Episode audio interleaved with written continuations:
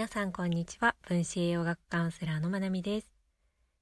7月6日火曜日今日は呼吸の大切さについてお話ししていきます。呼吸っていうのは生命を維持するためにも必要不可欠な活動なんですが自分自身である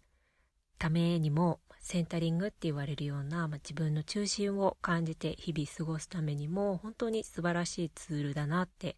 日々感じています。今日はまず生理学的にどうして呼吸が大切なのかについてお話をしていきます。皆さん小学校の理科で習う細胞呼吸って覚えていますか？私は分子栄養学をしっかり学ぶまですっかり忘れていたのですが栄養素を酸素で分解してエネルギーを得ること。これを細胞呼吸って言うんですね。で細胞の中のどこで行われてるかっていうとミトコンドリアです。エネルギーの生産工場って言われる場所ですね。で、これをちょっとわかりやすくお伝えしたいんですが、細胞を車だとします。で車の中にはエンジンがありますよね。で、そこで酸素を取り込みながらガソリンを燃やすことでエネルギーを得ているのが車です。動物や人である、まあ、生物は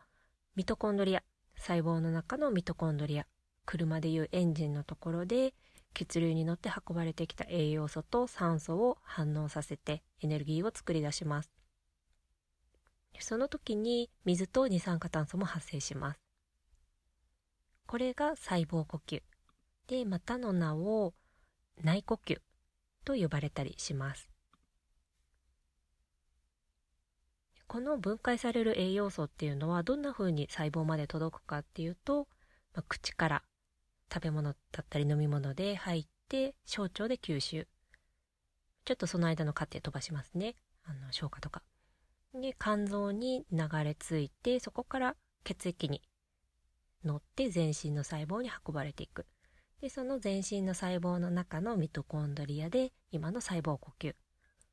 ていうものが起きる。という流れになります。で私たちが普段している口や鼻でしている呼吸これが外呼吸って言われるものなんですね。生命を維持するためにしている酸素を取り入れる活動ですね。で、まあ、この外呼吸で得た酸素がそのままミトコンドリアたちの呼吸になっています。なので、細胞呼吸を円滑に進めるためにも私たちが鼻や口から取り入れている外呼吸って言われる普段の呼吸が大事になります。これが生理学上で呼吸が大事って言われる大きなところになります。特に脳の細胞は私たちが一日こうやって呼吸して酸素を取り入れてる酸素の全体量の25%を使います。それなので酸素の不足にはすごく敏感です。なので、まあ、ちょっとやっぱり高山病とか酸素が薄いところに行って一番最初に影響を受けるっていうのは脳になるんですよね。で脳は全身の司令塔であるので脳がダメージを受けたり酸素不足の影響を受けると全身に影響が及ぶそういった流れになります。こんな感じが、まあ、生理学的に呼吸が大切な理由になるのでミトコンドリアって各細胞の中にものすごい数あるんですよね。細胞の数もいろんな数が推定されて言われていますがその一説を信じるとすると約3700兆個から3強7000兆個のミトコンドリアがいるっていうふうにあるっていうふうに言われているんですね。3強とかなかなか聞かない単位でちょっと驚きますが、それだけのミトコンドリアが酸素を欲しているわけなんですよね。それなのでやっぱり普段交感神経優位になりがちで呼吸が浅くなってしまう人は特にですがしっかり呼吸をしていくこと大事かなって思います。で、まあ、今のは単に酸素の供給っていう生理学上の目的での呼吸についてお話ししたんですがのその他最初にちらっと言ったような、まあ、センタリングのセンタリングをするためのツールだったりとしてもとっても使えるものなんですね。で意識的に取り組むことで自律神経系のバランスも整えていくことができるものなので是非積極的に取り入れてもらえるといいのかなって思います。この呼吸っていうのは私がいつも大切にお伝えしている食事運動睡眠瞑想のうちの、まあ、瞑想のところに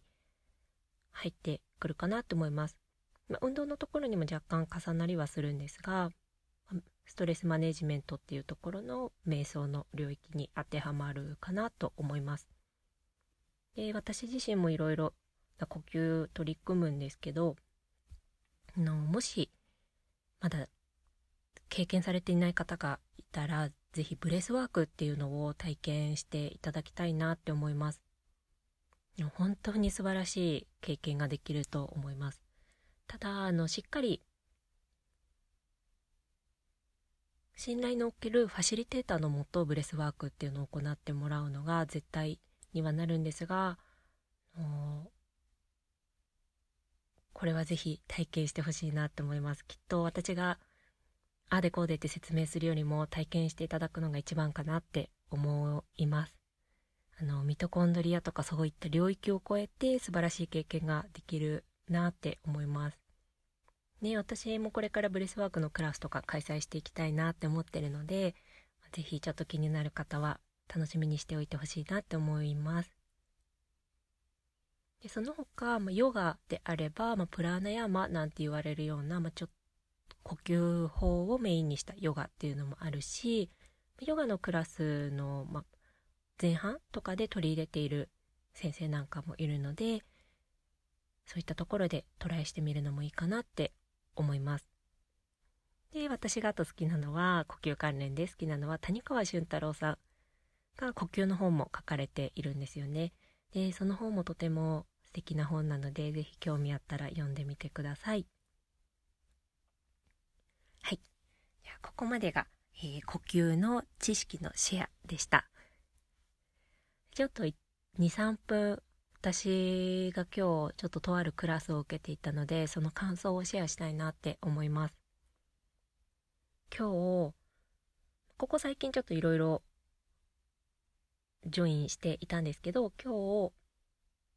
ーストラリア在住のセラピストさんあゆみさんっていう方がいらっしゃるんですね。今度私も7月24日に一緒にオンラインのワークショップを開催するんですけれども、彼女から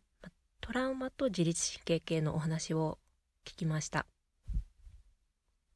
自律神経っていうのは分子栄養学でも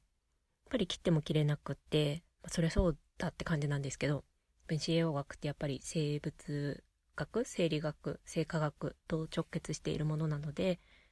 自律神経も多く登場します。なんですが私が学んでいる自律神経だったり私が皆さんにお伝えする自律神経っていうのは切り口が食事運動睡眠瞑想ここからなんですよね。でそれがどうしてこの4つかっていうとそこにホルモンが直結するからホルモンバランスっていうのは自律神経系を大きく作用するのでまあ、自律神経系整えたかったら、基本のその4つに戻りますよねっていうお話の仕方をいつもするんですけど、あゆみさんが今日お話ししてくださった自律神経系の話っていうのは、トラウマが切り口だったんですよね。で、まあ、ポリベ、ポリベーガル理論なんていうところもお話ししてくださって、やっぱ分子栄養学界隈でも結構この理論を知ってる方多いと思います。し、まあ私も自律神経系とかトラウマとかは興味があるので、今まで結構いろんな文献とか本とか読んできてはいたんですけど、とにかく本当にいい学びの時間でした。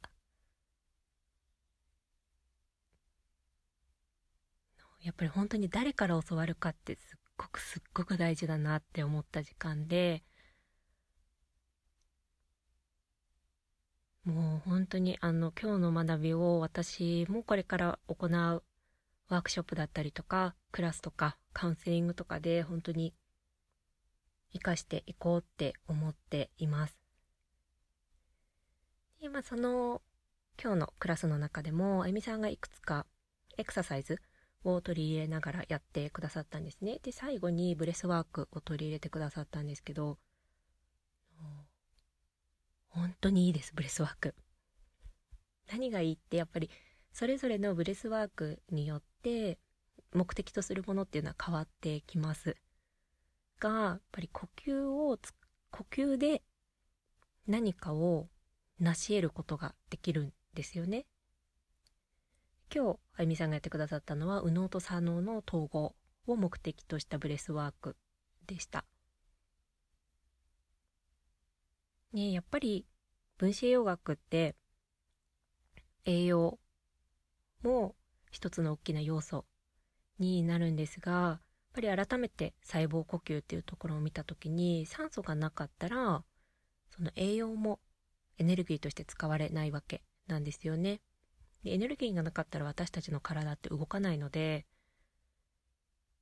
でしかも QOL に直結しますよね、人生の質に。やっぱり改めて大事にしていきたいなって思いました。ちょっとまだ、あゆみさんのクラスから受けたいい意味での衝撃。彼女の言葉一つ一つが本当に慈悲に溢れていて、深い優しさでいっぱいなんですよね。あの、表面的な優しいとか、こう、ほわっとしているとか、ふんわりしているとか、そういうのではない優しさに触れて、もう、胸がいっぱいというか、あもう今日いただいたギフトをきちんと循環していきたいなっていう気持ちで今いっぱいです。はい。こんな感じで今日の呼吸のお話を終わりにしたいと思います。で、えっ、と、今お話ししたあゆみさんなんですが、